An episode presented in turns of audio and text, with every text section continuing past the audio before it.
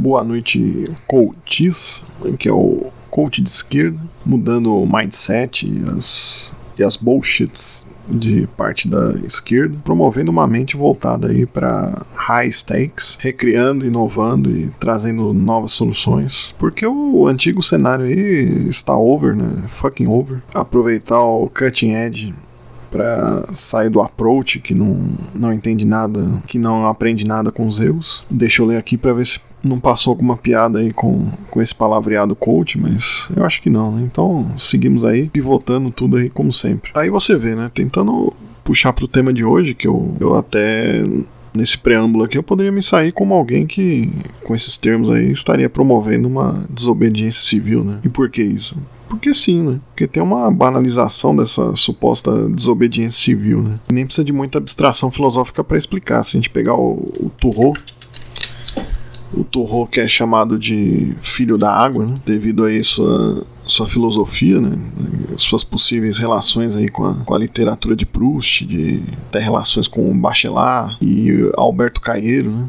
essa, essa referência do Alberto Caeira é mais por minha conta. Né? Mas, enfim, tirando isso aí, não, não precisa entrar muito nisso para ver que existe um fenômeno de banalização dessa desobediência civil, né? O próprio Olavo, ele, Olavo de Carvalho vive invocando aí o, o termo, né? Mas mais recentemente a gente viu uma colunista aí liberal, né, da, da Folha, né, tida como isenta, acreditando ou fazendo acreditar que o seu artigo em um jornal de grande circulação, enumerando adjetivos ao presidente, foi um ato de desobediência civil. Uma coisa curiosa no liberalismo tupiniquim é que o, os mesmos que criminalizam a esquerda esquecem da, da questão do tiranicídio no, do Locke, né? Que seria seria um pai do liberalismo, né? ou seja, o direito de pegar em armas contra um governo tirano. Né? Isso foi realizado no Brasil por um pequeno grupo de comunistas na ditadura, né? mas é engraçado a, a, que a discussão acaba sendo se, o, os ideais e intenções aí do, das pessoas que foram heróis aí, né?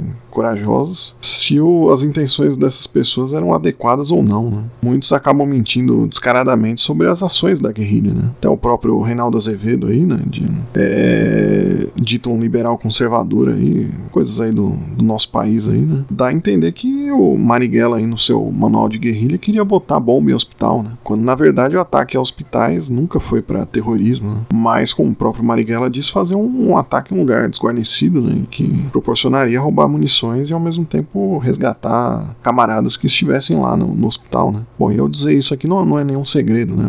É algo, acho que é até bem genérico aqui. O, o livro é fácil de achar, então fiquem tranquilos aí que não é nada além de um exemplo argumentativo aí para contrapor esse discurso liberal aí de criminalização da esquerda. Né? O ponto é que a linha liberal prefere a abstração quando fala em desobediência civil, né? Vira uma coisa muito abstrata, né? Evoca-se o Gandhi, não violência, né? E um pacifismo aí, na maioria das vezes, capenga, né? Naquele limiar e numa espécie de limbo do gratiluz. Né? O próprio Turro, que eu, que eu citei anteriormente, não, não constrói nenhum projeto de sociedade, né? Mesmo que façam querer fazer dele um suposto anarquista, né? Ele é muito mais ligado ligado à, à questão da sensação, uma estética, né? A ecos transcendentalistas, até pela, proximidade dele com o Emerson, né? E mais coisas afins, né? Dessa questão mais estética. Não é, né? não é verdade que ele, que ele não pagava nenhum imposto, né? Ele pagava alguns, alguns impostos ele pagava e outros é, que eram contra seus princípios, ele não, não pagava, né? Ou seja, sua política atendia muito mais a sua individualidade do que qualquer proposta maior coletiva, né? Então a sua, sua oposição do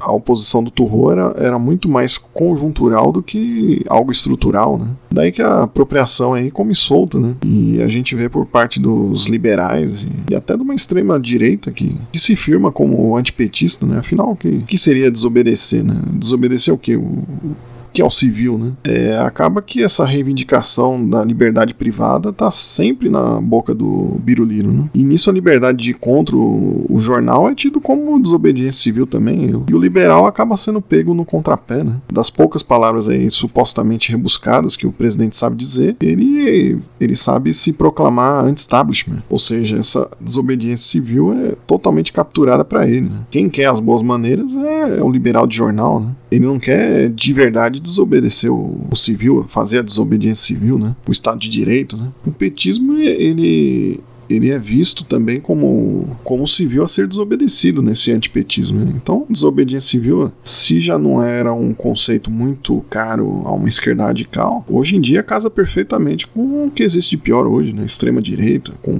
ANCAPs e coisas desse nível. Né? Então é preciso ter clareza. Né? Não dá para abraçar todo o discurso contra o Biruliro como desejável. Né? Tem muito pseudo-esquerdista, ex e atuais gurus, né? Eram ex-gurus, né? E tem também atuais gurus querendo uma falsa união, né? Achando um, um, absurdo quem critica o artigo da Folha, né? Só que esse artigo de genial não tem nada, né? Muito menos algo de desobediência civil, né? Então o coach hoje foi esse sobre a desobediência civil pra gente ver que é algo que foi capturado também, mais algum, um conceito capturado aí pela direita e por pessoas que se dizem libertárias, mas a verdadeira liberdade aí tá num no outro espectro. Né? Então é isso hoje. Um abraço do coach de esquerda e até o próximo coach.